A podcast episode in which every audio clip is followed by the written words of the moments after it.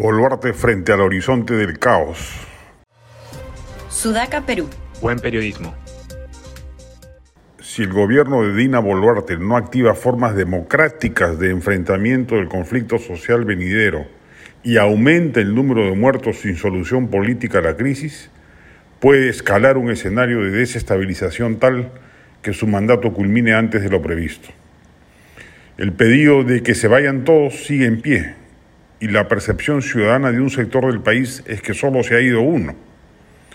Si a ello se le suma el papel conspirativo de grupos ilegales organizados y sectores radicales, se debe temer la creación de una atmósfera incandescente que un régimen tan frágil como el que tenemos podría no soportar. El problema más grave es que no se ven escenarios mejores viables.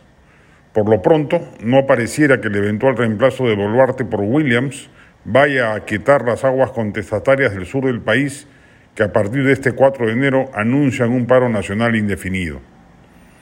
El pliego de reclamos macroregional tiene aspectos insostenibles, como la liberación de Pedro Castillo, que bien preso está por golpista y a quien seguramente pronto se le sumarán los cargos de corrupción sostenidos en la denuncia constitucional de la Fiscalía de la Nación.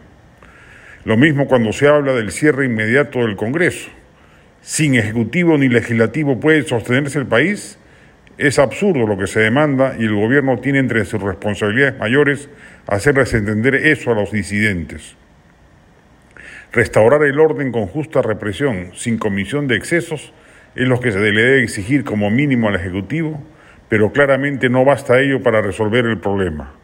Algún gesto adicional se tiene que desplegar y ese solo parece ser el de adelantar alguna parte del proceso electoral o se anticipan mediante una votación congresal rápida antes del 31 de enero que acaba la presente legislatura, o se realizan primarias que generen la sensación ciudadana de que efectivamente este, este, es un gobierno que ya está de salida.